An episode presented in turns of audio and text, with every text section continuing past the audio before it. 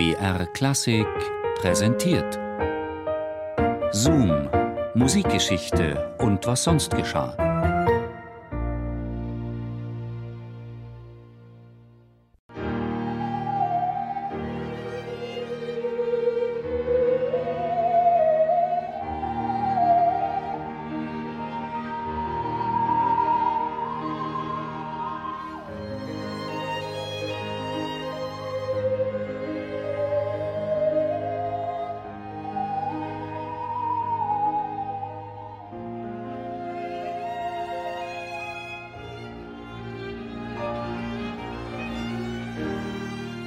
Lev Termens Leben hätte für mehrere Menschen ausgereicht.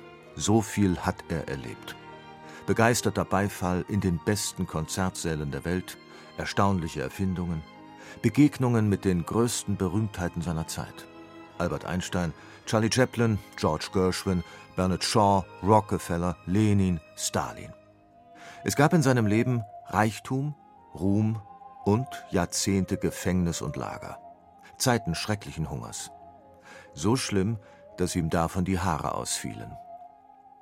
Dabei hatte alles so wunderbar angefangen. Lev Termen wurde 1896 als Sohn einer russischen Adelsfamilie in St. Petersburg geboren, studierte am dortigen Konservatorium und parallel an der Elektrotechnischen Militärhochschule.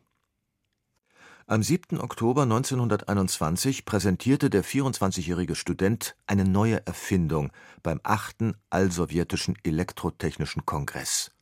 Das erste elektronische Musikinstrument, das die Erzeugung von Tönen ohne körperliche Berührung der Apparatur ermöglichte. Der begabte Erfinder benannte es nach seinem eigenen Namen: Theremin Vox, Termens Stimme den Klang des Theremins erst möglich gemacht hatte die Revolution der Radiotechnik durch die Elektronenröhre. Beim Theremin werden Oszillatoren, also eine Art elektronisch schwingender Saiten, allein durch die Annäherung des Körpers an die Antenne beeinflusst. Durch Bewegung der Hände, beispielsweise vor einem Metallschirm, werden Töne erzeugt. Eine Musik aus dem Nichts.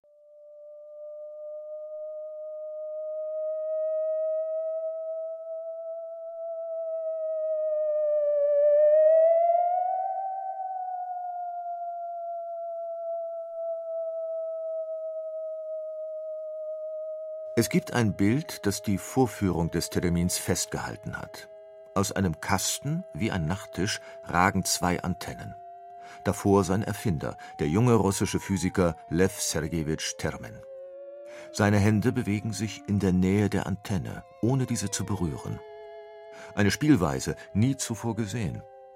Termen malt Töne in die Luft. Das Konzertpublikum der damaligen Zeit lauschte verzückt dem Klang irgendwo zwischen Violine und Frauenstimme, mit unerhörten Glissando-Möglichkeiten.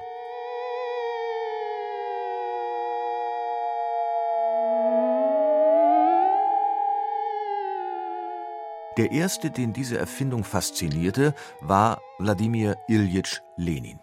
Er begriff sofort, dass in dieser Erfindung viel mehr steckte. Sie konnte nicht nur als Musikinstrument, sondern auch als Alarmanlage zu Überwachungszwecken genutzt werden. Eine Weltrevolution in der Musik, schrieben die Zeitungen in Deutschland, Frankreich und England, wo Lev Termen in den 1920er Jahren mit großem Erfolg gastierte. In den 30er Jahren ging er dann, auf Vorschlag des Volksbildungskommissariats, für zehn Jahre nach Amerika. Konzerte in der Carnegie Hall, ein eigenes Studio, unzählige Anhänger, eine Firma, die Theremine produzierte. In sein Studio kamen George Gershwin, Maurice Ravel, Jascha Heifetz, Yehudi Menuhin, alle berühmten Musiker jener Zeit. Albert Einstein spielte mit ihm zusammen moderne Jazz-Improvisationen nach Gershwin. Bestimmt ein großartiges Duo. Doch seine Aufgabe war nicht nur Popularisation des Theremins. Lev Termen war in Amerika neben seiner wissenschaftlichen Tätigkeit für den sowjetischen Geheimdienst tätig. Er musste herausfinden, ob die USA Angriffspläne gegen die UdSSR hegten. Und er war derjenige, der dies widerlegte und Stalin vor Nazi-Deutschland warnte, wenn auch vergeblich.